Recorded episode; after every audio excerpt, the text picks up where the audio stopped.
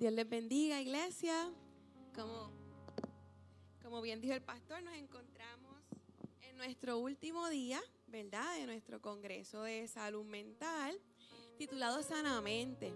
Y Dios ha sido bueno, misericordioso y su misericordia es nueva cada mañana. Y Dios le ha placido traer un tema bien fundamental y bien importante en la vida del cristiano y del creyente. Porque como se dice por ahí, el campo de batalla es la mente. En nuestra mente ocurren y comienzan todos los procesos de nuestra vida. Y Dios establece en su palabra muchas, muchas, muchas cosas que nos ayudan a vencer cada una de estas batallas mentales. Dentro del proceso, ¿verdad? Como habíamos explicado el miércoles para aquellos que no estuvieron, el tema fundamental de nuestra prédica y exposición ha sido Efesios, cuando habla específicamente del entendimiento entenebrecido y más adelante nos invita a renovar el espíritu de la mente. Y para aquellos que no estuvieron, vamos a hacer un resumen para que se puedan beneficiar de todo lo que hemos estado hablando. Nosotros, ¿verdad? Fuimos creados con espíritu, alma y cuerpo.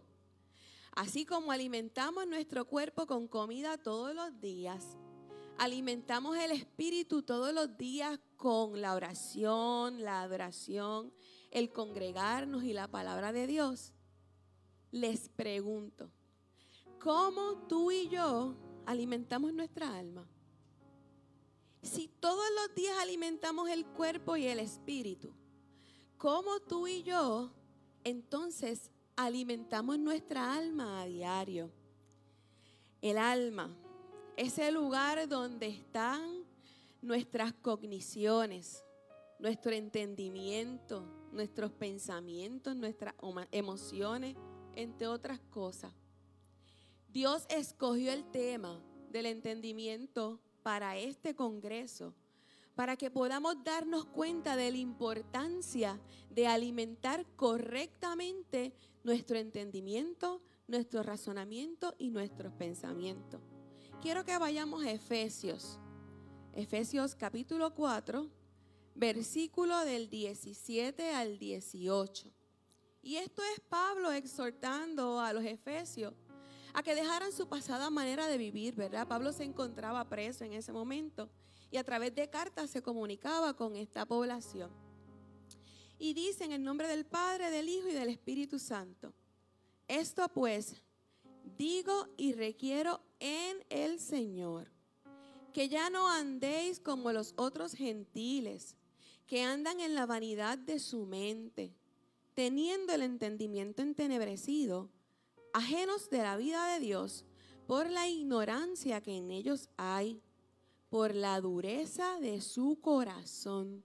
Esta es una exhortación de Pablo a aquellos que habían recibido el Evangelio de Jesucristo para que dejaran su pasada manera de vivir, que era una sociedad politeísta y tenían muchos dioses, y transformaran su mente y enfocaran su mente a la nueva vida en Cristo, que es una vida monoteísta enfocada en muchas cosas contrarias a la cultura de aquella época. En aquella época se exaltaba la vanidad, se exaltaba el sobreconocimiento y Pablo exhorta en esta epístola a que las personas caminen en humildad, se unan los unos a los otros, enfoca en la unidad, enfoca en la, en la reestructuración cognitiva, ¿verdad? En, en la restauración del entendimiento para que suelten esa pasada manera de pensar y adopten y abracen la nueva manera de pensar en Cristo. Definiendo términos básicos que ya se definieron, pero vamos a retomarlos de nuevo. ¿Qué es el entendimiento? Si se fijan, el versículo une dos palabras. Renovando el entendimiento entenebrecido, dejando el entendimiento entenebrecido. El versículo une entendimiento y entenebrecido en una misma frase. ¿Qué quiere decir eso? Entendimiento, esta palabra hace alusión a ensombrecer, anochecer, anublar o ennegrecer, llenar o saturar de tenebrosidad, tinieblas o en plena oscuridad total, que está privado de la luz y también imposibilidad de ver, que no se puede percibir en el alrededor o el entorno. ¿Y qué quiere decir entendimiento? Esto lo voy a repetir varias veces para que, lo, para que el entendimiento lo puedan tener. Es la capacidad de pensar, reflexionar, entender, razonar, tomar decisiones, formar ideas claras de conceptos abstractos.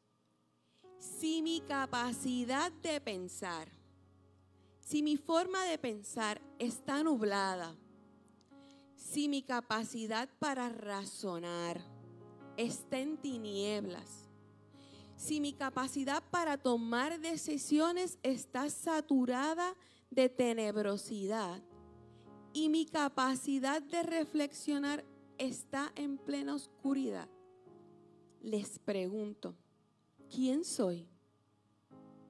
¿Cómo me veo a mí mismo? ¿Cómo veo a Dios? ¿Cómo percibo las situaciones que me acontecen? ¿Cómo interpreto los conceptos del reino y cómo me relaciono con las personas? Si mi forma de pensar, de razonar, de tomar decisiones y o reflexionar están entenebrecidos, ¿cómo pienso? ¿Cómo me veo a mí mismo?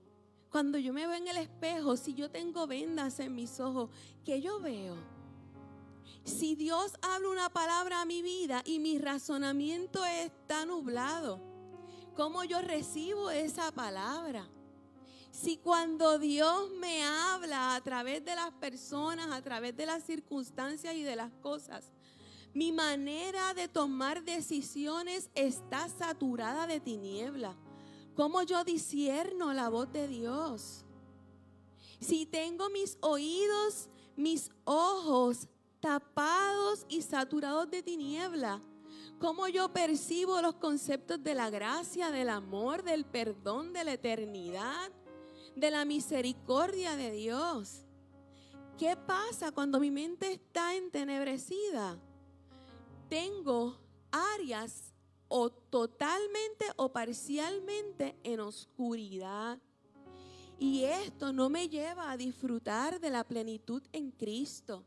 No me lleva a tener el bien espiritual. Nos lleva al miedo, a la desesperanza, al temor e incluso al pánico. Nos hace sentir inseguros, viene una pérdida de identidad y consigo una muerte espiritual. Esto nos pasa a todos. No importa que llevemos 15, 20, 40 años en el Evangelio, las circunstancias de la vida y los procesos de la vida tienden a entenebrecer nuestro entendimiento. Pero más adelante vamos a ver que el Espíritu Santo lo puede todo. A modo de testimonio, cuando el pastor es usado por Dios, cuando el pastor es usado por Dios para decir que vamos a ser los pastores asociados de esta casa, mi entendimiento estaba entenebrecido en mi identidad. ¿Por qué? Porque yo estuve como un año después que Él nos unge. Yo estuve como un año luchando con esa identidad. ¿Cómo yo sabía? Porque yo no me veía, yo no me proyectaba, yo no lo creía. Y yo luchaba y luchaba con ese razonamiento. Estando ungida, estando ejerciendo, mi identidad estaba nublada. Porque yo no me veía en el diseño que Dios diseñó para mi vida.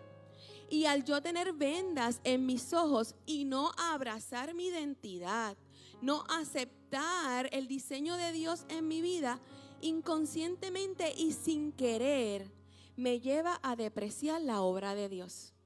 Me lleva a rechazar lo que Dios habló de mí. Esto nos pasa Cuando nuestra identidad está nublada, entenebrecida, sin querer, le decimos a Dios, eso que tú dijiste para mí no lo quiero. Eso que tú dijiste de mi vida no lo acepto. La cosa es que si se quedara en el pensamiento, pues el problema es mío nada más. Pero no. Ese pensamiento, como hablamos, impacta mis emociones y por ende mi conducta. ¿Qué hace? Que mi manera de conducirme sea insegura, sea ambivalente, yo distorsione las cosas que pasan. Hay una guerra mental constante cuando nosotros tenemos áreas de nuestro entendimiento entenebrecido. Comenzamos a distorsionar lo que nos pasa. Hubo veces en el proceso de aceptación y de abrazar mi identidad en Cristo que yo llamaba al pastor, una vez lo llamé llorando, porque yo le decía, yo no soy útil en la iglesia. Yo siento que la iglesia no, no me necesita son ideas irracionales que nacen de una distorsión porque tengo mi mente nublada en esa área. ¿A cuántos no les pasa? ¿A cuántos no les ha pasado que Dios te ha dicho una cosa y tú te emperras y te emperras en que no y no? Y eso afecta tu visión, tus emociones y tus conductas a tal punto que en ocasiones entramos en una muerte espiritual. ¿Qué llega? ¿Qué nos cambia? ¿Qué nos transforma? El poder redentor y transformador del Espíritu Santo en nuestras vidas. Quiero que vayan a Marcos capítulo 6. Marcos capítulo 6 del 45 al 52. Marcos 6 dice, enseguida hizo a sus discípulos entrar en la barca e ir delante de él a Bethsaida, en la otra ribera. En tanto, en tanto que él despedía a la multitud y después que los hubo despedido, se fue al monte a orar y al venir la noche, la barca estaba en medio del mar y él solo en tierra. Y viéndoles remar con gran fatiga, porque el viento les era contrario, cerca de la cuarta vigilia de la noche, vino a ellos andando sobre el mar y quería adelantárseles. Viéndole ellos andar sobre el mar, pensaron, fíjese que ahí dice pensaron, que era un fantasma y gritaron, porque todos le veían y se turbaron. Pero enseguida habló con ellos y les dijo, tened ánimo, yo soy, no temas. Y subió a ellos en la barca y se calmó el viento y ellos se asombraron en gran manera y se maravillaban porque aún no habían entendido lo de los panes por cuanto estaban endurecidos sus corazones. Cuando nosotros no entendemos lo que nos pasa, nuestro entorno, lo que nos rodea, cuando no puedes razonar sobre los aspectos de la palabra de Dios, nos sentimos inseguros, nos abraza el miedo, entramos en una crisis de fe, experimentamos culpa, ambivalencia y esto endurece nuestros corazones. Porque cuando nos encontramos en momentos tenebrosos y tormentosos de nuestra vida y tenemos áreas de nuestro entendimiento entenebrecido, vemos fantasmas. Así como los discípulos, la perspectiva estaba nublada, su visión estaba nublada, porque no habían entendido los panes y los peces y el corazón estaba endurecido. Era Jesús, pero ellos tergiversaron lo que estaban viendo y pensaron que era un fantasma. A nosotros nos pasa. Cuando estamos viviendo momentos difíciles en la vida, en lugar de ver a Dios obrando, comenzamos a ver fantasmas, comenzamos a ver demonios, comenzamos a ver cosas que no son las que están pasando, porque tengo mi mente nublada y no puedo ver qué es Dios obrando en medio de la adversidad eran discípulos, caminaban con Jesús y les pasó, imagínense nosotros, ¿ok? distorsionamos nuestra realidad. Y al distorsionar nuestra realidad, nos arropa el temor, la incertidumbre y la ansiedad. Pero, esta es mi, mi parte favorita. Jesús llega a nuestro encuentro y nos dice, calma, no tengas miedo, yo soy, yo estoy. En medio del entendimiento entenebrecido, en medio de la tempestad, en medio de la crisis, se hace real Isaías 41, 13 al 15, cuando dice, porque yo Jehová soy tu Dios, quien te sostiene de tu mano derecha y te dice, no temas, yo te ayudo. No temas, gusano de Jacob, o vosotros los pocos de Israel. Yo soy tu socorro, dice Jehová. El santo de Israel es tu redentor. Iglesia, no temas. Iglesia, no tengas miedo. El santo de Israel camina contigo. Es quien te lleva de tu mano derecha y te sostiene. Es quien en medio de la tormenta le dice a tus vientos, calla y enmudece, que me toca a mí entrar en acción. Aunque tú veas fantasmas, Dios no depende de tu respuesta. Él depende de su voluntad en medio de tu adversidad. Aunque andes con vendas y no veas lo que está pasando, Dios siempre va a entrar en escena. Él no te va a dejar solo. Dios no desampara la obra de sus manos. Tú y yo somos obra de sus manos. La palabra nos compara con barro y dice que Él es nuestro alfarero. Yo no sé cuántos han podido ver videos de un alfarero trabajando en el barro. Pero es impresionante porque aun cuando el alfarero termina de trabajar con el barro, el barro se queda incrustado en sus manos tiene que pasar por un proceso de limpieza bien extenso para poder desprenderse el barro de sus manos. Cristo no se lava las manos y se queda con tu barro en sus manos y no te suelta. No depende de ti, no depende de mí, depende de su voluntad. Cuando la renovación del espíritu de la mente está operando en mí, yo puedo ver esto yo abrazo esto, yo camino con esto, pero si hay partes y, áreas de mi entendimiento que están nubladas, o lo veo a mitad, o lo veo distorsionado, o no lo veo. Y en ese punto es que comienza la crisis de fe. En ese punto es que comienzo a caminar en ambivalencia. En ese punto es que soy como las olas del mar. En ese punto es que no abrazo mi identidad. Pero Dios siempre llega. Él no llega ni tarde ni temprano, Él llega a tiempo. Segunda de Corintios 3, del 14 al 18. Nos dice, pero el entendimiento de ellos se embotó porque hasta el día de hoy, cuando leen el antiguo pacto, les queda el mismo velo no descubierto, el cual por Cristo es quitado. Y aún hasta el día de hoy, cuando se lee Moisés, el velo está puesto sobre el corazón de ellos.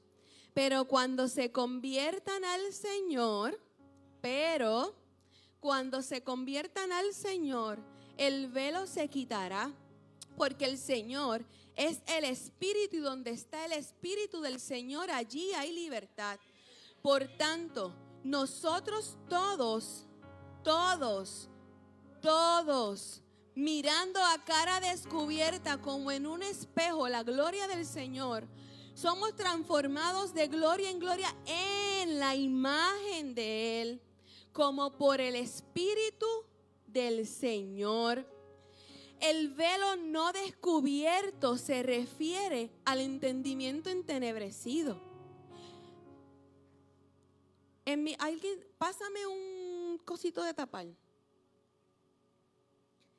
quiero enseñarle algo. Es que yo soy bien visual.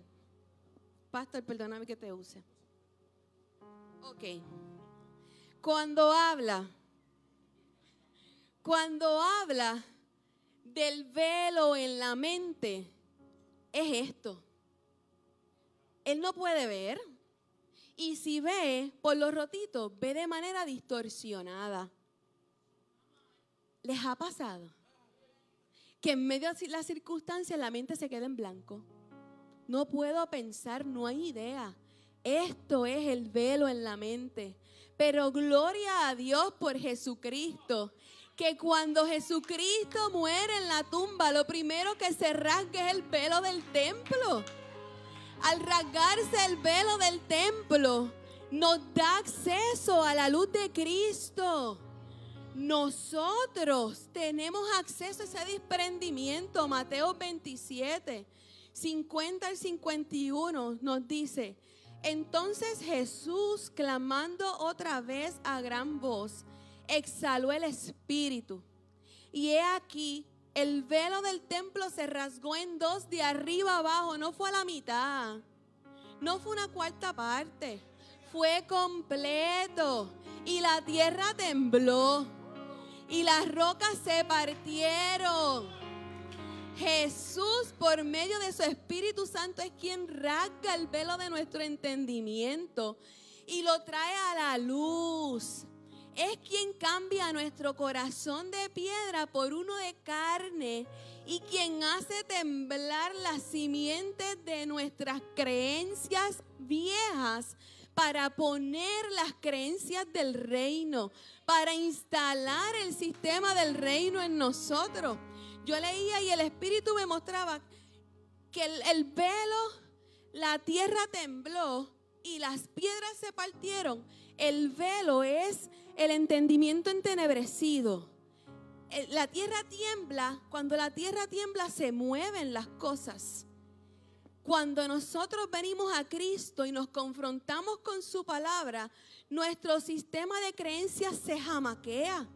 ¿Cuántos aquí no hemos experimentado que nuestro sistema de creencias se jamaquea cuando el pastor trae palabra? ¿Cuántos aquí no hemos experimentado que nuestro sistema de valores se mueve cuando Dios le da una palabra al pastor? ¿Cuántos de nosotros no hemos sentido ese temblor dentro de nuestro espíritu cuando Dios imparte un conocimiento nuevo?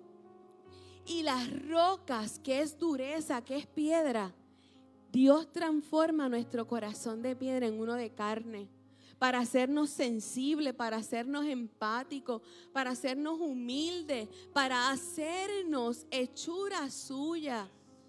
Efesios 4, 22 al 24 nos dice, en cuanto a la pasada manera de vivir, despojaos del viejo hombre que está viciado conforme a los deseos engañosos y renovaos en el espíritu de vuestra mente y vestíos del nuevo hombre, creado según Dios en la justicia y santidad de la verdad. Renovaos, hacer nuevo nuestro entendimiento, o sea, Dios hace nueva mi manera de pensar, de razonar, de tomar decisiones y de reflexionar. Las herramientas para esto están en nuestras manos, iglesia. La palabra de Dios, la sangre de Cristo, la obra del Espíritu Santo y el consejo de Dios en nuestra vida. La misma naturaleza de Cristo en nosotros. Un corazón rendido a Él. El poder de su palabra y la obra de su Espíritu terminará perfeccionando esa renovación del entendimiento en nosotros. De modo que la transformación es un proceso de cambio interno, pagado por la sangre de Cristo. Fue comprado a precio de sangre y llevado a cabo por la obra redentora, transformadora del Espíritu Santo en nuestra vida. Yo le envié una imagen a, a si la pueden poner. Yo quiero que ustedes vean esto en pantalla. Voy a pararme aquí porque es que yo soy bien visual. Si se fijan, hay dos áreas. Vamos a pensar que esta es nuestra mente. Los eventos de la vida llegan. La palabra dice que tendremos aflicciones, ¿verdad? Ok. O bien esta parte de acá.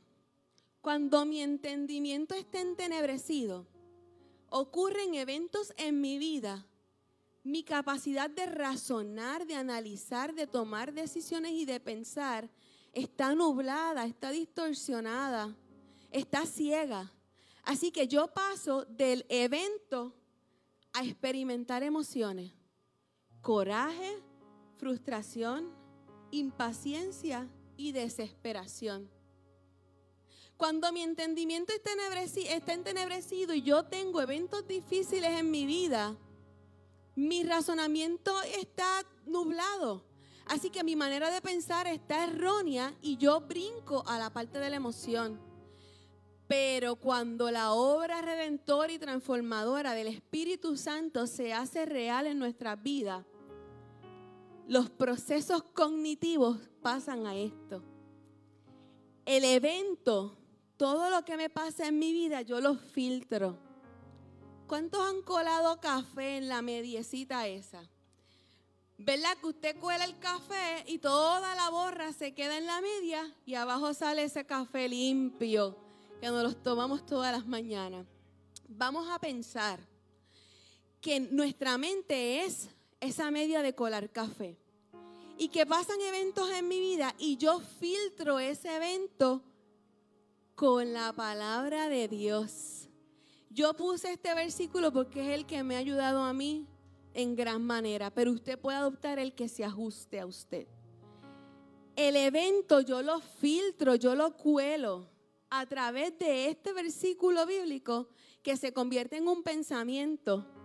Y cuando yo filtro el evento a través de este pensamiento, el efecto, paz, seguridad, confianza y aceptación. Dame un ejemplo porque aún no entiendo. Te voy a dar un ejemplo. Cuando Nicolás nació, como a los 6 u 8 meses, él le empezaron a dar vasos vagales que nosotros no sabíamos qué era. Y es que de momento él comenzaba a vomitar, a vomitar y se iba en blanco, como que se desmayaba. Nosotros íbamos al hospital, yo creo que semanalmente. A la tercera vez que ocurre, que yo no entiendo por qué, que lo llevamos al gastroenterólogo, al pediatra y nadie entendía, un día lo llevamos a un hospital y la doctora nos dice, voy a hacerle una prueba de azúcar porque mis hijos son diabéticos y a ellos le pasaba eso. Pues Benjito y yo nos miramos y nos asustamos. Y comenzamos a orar. Y comenzamos a orar. Y de repente el Espíritu Santo nos habla, nos saca el entenebrecimiento que teníamos en ese momento por el miedo, por la incertidumbre, por la frustración y la impaciencia y nos lleva, ok Dios, ¿qué tú quieres con esto? ¿Qué tú quieres que hagamos? Muéstranos qué hacemos. Cuando llega la pediatra con los resultados del azúcar, que el azúcar estaba bien alta, y ella comienza a llorar, ¿te Porque sus hijos eran diabéticos, eran chiquitos, y ella se remonta a cuando sus hijos le diagnosticaron con diabetes ella comienza a llorar y dice, es que él es muy chiquito para tener diabetes. Nosotros le dijimos, Dios hace milagro. Ella abrió sus ojos y yo le digo, sí. Nosotros somos cristianos y nosotros sabemos que Dios hace milagro y así como va a hacer el milagro con nuestros hijos, lo va a hacer con los hijos de usted. Así como Dios va a obrar en Nicolás, confía y crea que Dios va a sanar a sus hijos ella se quedó en una pieza. Y Benjito y yo dijimos, vamos a estar orando por usted, porque nos transfirieron a otro hospital en ambulancia. Y le dijimos, nosotros vamos a estar orando por usted. Esa doctora comenzó a llorar, a llorar. Yo le digo, gracias Dios, Porque usas un momento que parece difícil para transformarlo en bendición y testimonio a otro. ¿Cuántos procesos de la vida tú aún hoy no le encuentras sentido? ¿A cuántas experiencias de tu vida aún hoy tú sientes que no tienen sentido? Señor, pero ¿para qué yo pasé por esto? ¿Por qué tú me permitiste vivir esto? Y comenzamos a cuestionar. Y este cuestionamiento nos lleva a la falta de perdón, a endurecer nuestros corazones, a distorsionar lo que nos pasa. Nos lleva a vivir una vida de miseria porque no podemos ver la obra de Dios en nosotros nos lleva a experimentar estados de ansiedad a niveles disfuncionales. Es el Espíritu el que nos liberta, es el Espíritu el que nos transforma. ¿Para qué? Para que yo use esas herramientas en mi diario vivir. La obra del Espíritu se hace real en mi vida, pero eso no queda ahí. Yo tengo una responsabilidad diaria. ¿Cuál es? Es eso. Es procesar todas las vivencias de mi vida a través de ese colador, de ese filtro, para poder entender y comprender y ver la luz. Porque en medio de la dificultad lo que vemos es oscuridad y tiniebla. Pero hay una luz que está presente en el proceso que no podemos ver porque estamos ciegos. Pero ya ese velo se rasgó. Ya el Espíritu Santo nos libertó. Ya Dios removió. Volvemos porque somos obra, ¿verdad? Vivimos en este mundo y como el pastor nos ha enseñado, la iniquidad habita en nosotros. Y nosotros constantemente necesitamos alimentar nuestra mente. Necesitamos alimentar nuestra alma con comida saludable. La palabra de Dios son pensamientos. La palabra de Dios dice que, que, su palabra es vida.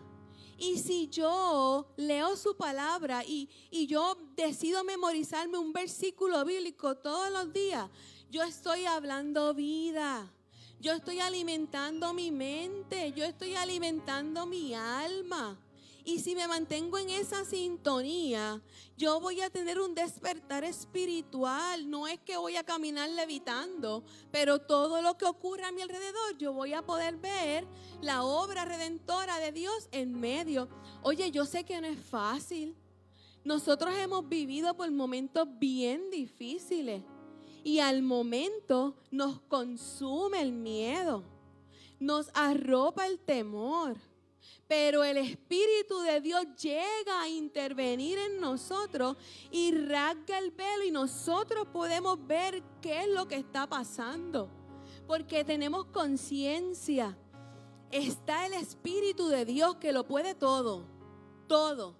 Pero nosotros están esas herramientas para todos los días hacer vigente la sangre de Cristo en mi libertad Dios dice en su palabra que hemos sido llamados de cautividad a vida, a libertad. Tenemos que abrazar esa libertad. Cuando yo abrazo esa libertad, yo camino en mi identidad. Yo abrazo quien yo soy. Yo me miro al espejo y ya yo no veo lo que yo veía antes. Yo veo la obra de Dios en mi vida y le digo a Dios, Gracias porque esto fue lo que tú diseñaste para mí. Aunque me cueste caminar en el diseño, aunque me caiga en el diseño, aunque me tropiece con las piedras, tu mano me sostiene de mi mano derecha y me levanta, me restaura. No he visto, no he visto justo desamparado ni su simiente que bendigue pan. Venir a mí todos los que estéis trabajados y cargados y yo los haré descansar, dice el Señor. Romanos 15, 13 nos dice, y el Dios de esperanza. os llene de todo gozo y paz en el creer. Vuelve a mencionar la mente. Para que abundéis en esperanza por el, por el poder del Espíritu Santo. El Espíritu de Dios quita todo entenebrecimiento de nuestro entendimiento para que podamos experimentar gozo y paz. Podamos pensar, razonar y reflexionar en la palabra de Dios y los conceptos del reino. El Espíritu de Dios trae luz a nuestra mente. El Espíritu Santo renueva nuestro entendimiento. Yo no sé si ustedes pueden interpretar este rostro, pero cuando tú miras esta obra hecha por nuestra artista Irelis, ¿la pueden ver los que están acá? Cuando, cuando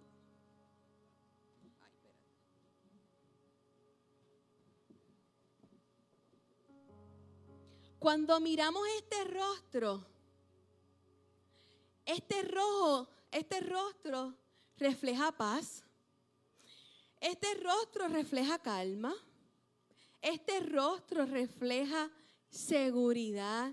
Inspira tranquilidad. Porque está iluminado con la luz de Cristo.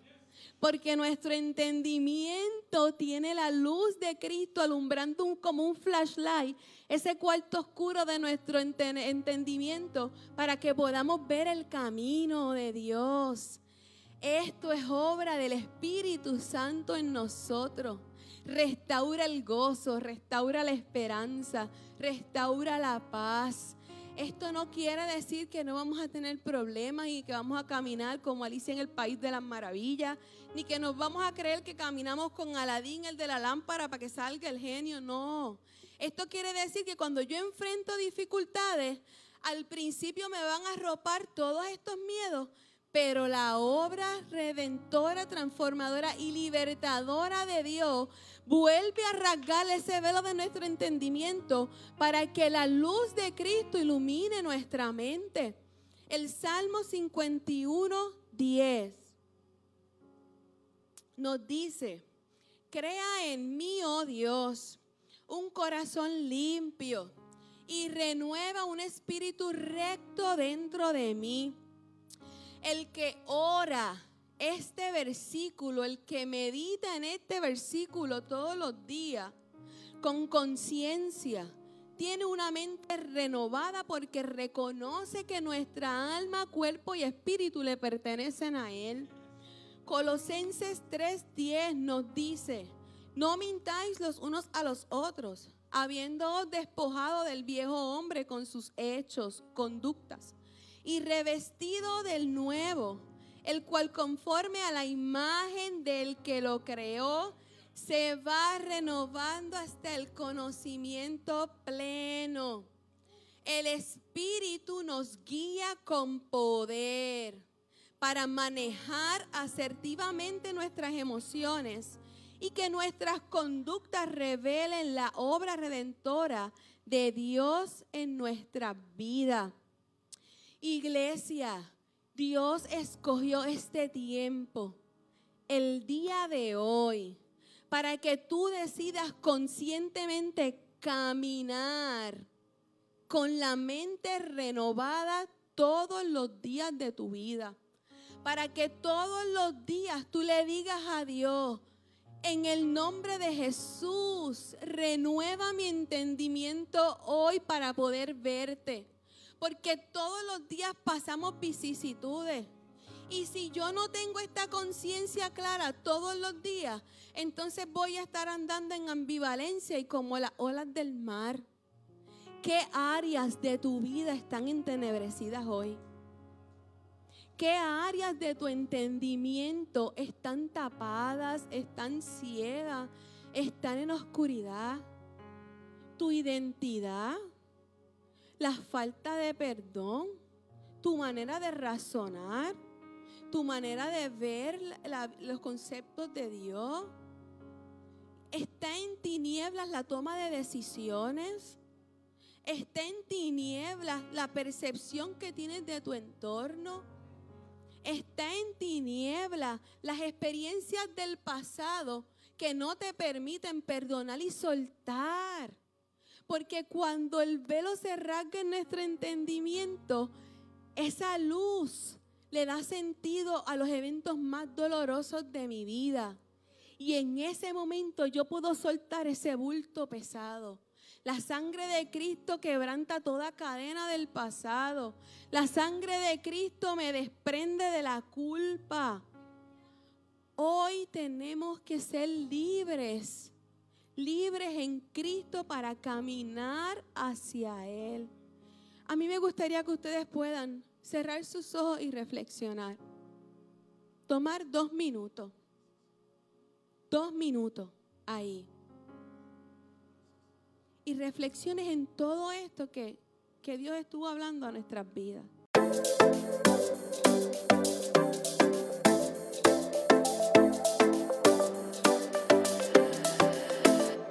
Saludos, soy José Pedraza, pastor de Revival Church Quiero invitarte a que te mantengas conectado a este programa. Disfruta el mensaje de hoy.